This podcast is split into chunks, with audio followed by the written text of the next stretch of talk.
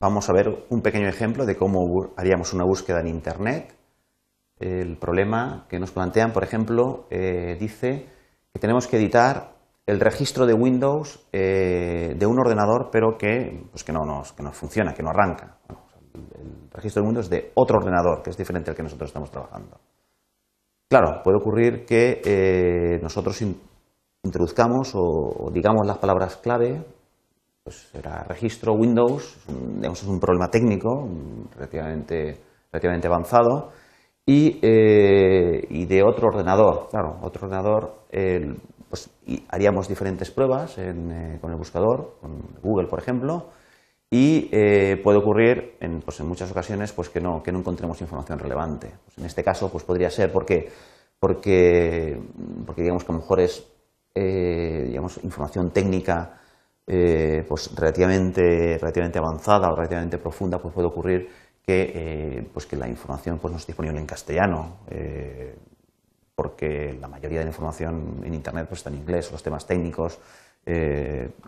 pues se, tratan eh, más profundamente en los, en los, foros internacionales, pues siempre eh, en inglés. ¿no? Entonces puede ocurrir que pues, esta información tan específica pues, no esté en foros únicamente castellano. Entonces hacemos diferentes pruebas y no nos, no, nos, no, nos, llega, no, tenemos ninguna, ninguna, ninguna conclusión. Entonces, tenemos que pensar de una manera un poquito más general, pues pensar efectivamente, decir, bueno, pues es una información muy específica, eh, los foros de, soporte de informática, la mayoría o la inmensa mayoría pues están en inglés, pues vamos a hacer una búsqueda pues eh, en inglés. Entonces traduciríamos, intentaríamos traducir las palabras clave de, de, pues, de este problema al inglés y decíamos pues, eh, hay que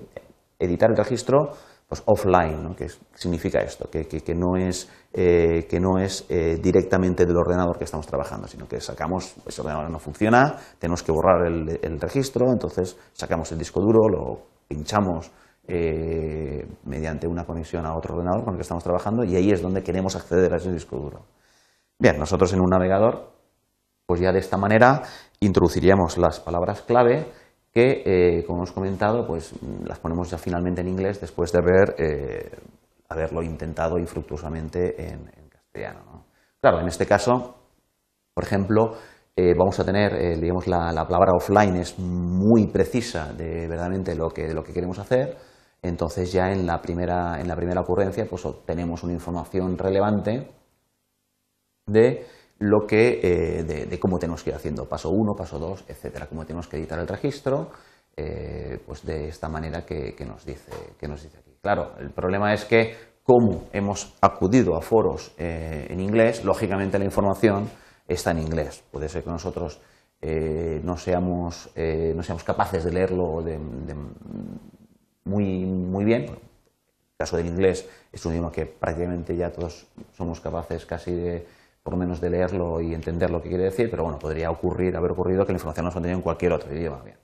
En estos casos, pues no hay, no hay mayores problemas, mayores complicaciones, puesto que la propia herramienta de búsqueda, el propio motor de búsqueda, en este caso el Google, puede ser cualquier otro, pues a su vez, y cuando detecta que el idioma precisamente de las páginas que ha encontrado no son del idioma, digamos, que tenemos configurado el entorno, en nuestro caso, pues ya directamente nos ofrece una, una, una opción, además una opción que el motor realiza de una manera bastante potente en poquito tiempo, de traducción de esa, de esa, de esa página. Bien, en